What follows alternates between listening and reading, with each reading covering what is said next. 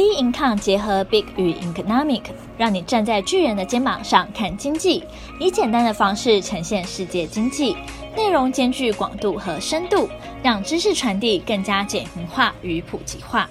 投资新手必听，今日主题是银行坚守自盗，投资人该如何自保？今年银行理专挪用盗领客户资金案件连环爆，搞得存户人心惶惶。从上半年玉山银行理专挪用客户资金，遭金管会裁罚一千两百万元。时隔半年左右，玉山银再报弊案，盗走客户资金达上亿元。没想到本周台新银行再度爆发不孝理专坚守自盗，涉案金额高达三亿元，创银行史上最高 A 钱金额，震惊社会。根据金管会统计。过去十年来，银行理专盗用客户资金案件共三十五例，涉案银行达二十二家，裁罚金额共一点六九亿。以上的数字还未包括今年尚未处理的玉山银、台新银。对此，金管会主委黄天牧罕见动怒，表示：“我再说一次，类似这种理专诈取客户财物的行为，我深恶痛绝。预计未来将加重罚款，高层连坐。”与拒绝银行列入公司治理评鉴等三大加重处罚措施，强调已请政企局要检讨公司的治理评鉴。身为投资人的我们，除了期待监管机关的动作外，又该如何自保呢？事实上，银行理专类似诈骗手法层出不穷，常见的情况是。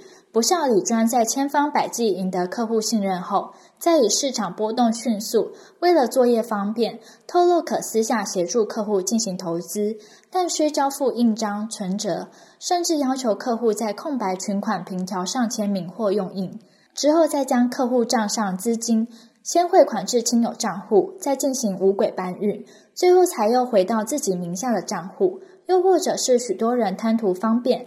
懒得进银行，便委托理专办理，也因而形成弊端。而受害者多数是上了年纪的中小企业老板，他们将巨额资金存入投资账户后，几乎没有刷本子确认对账的习惯，因此给了理专大盗这样的机会。因此，为了确保资产安全，建议可以掌握五大重点。第一个，依法规，理专在销售商品前，必须跟消费者解释契约内容。因此，在不了解商品内容的情况下，绝对不要轻易签名。取款条一定不能离开自己的视线，也绝不能预先在空白处签名。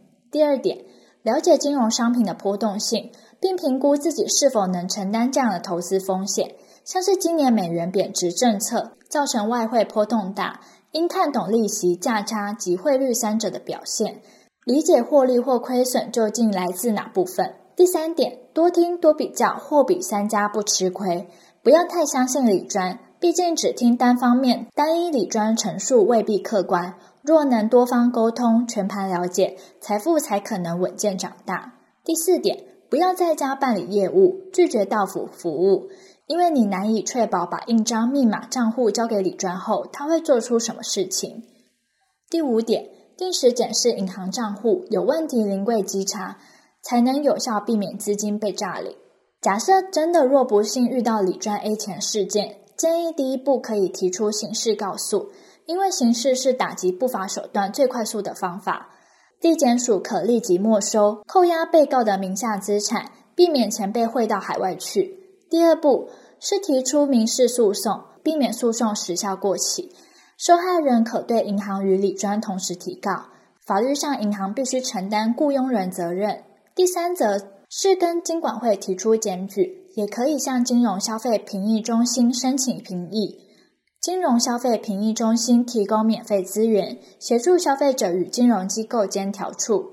不论你是做什么投资，建议还是要把钱掌握在自己手里，而非贪图一时便利将钱交给他人，导致终身遗憾。那今天的节目就到这边结束，各位有什么想法？跟意见可以到我们的脸书专业以及 Instagram 直接与我们做交流。那我们下期见喽，拜拜。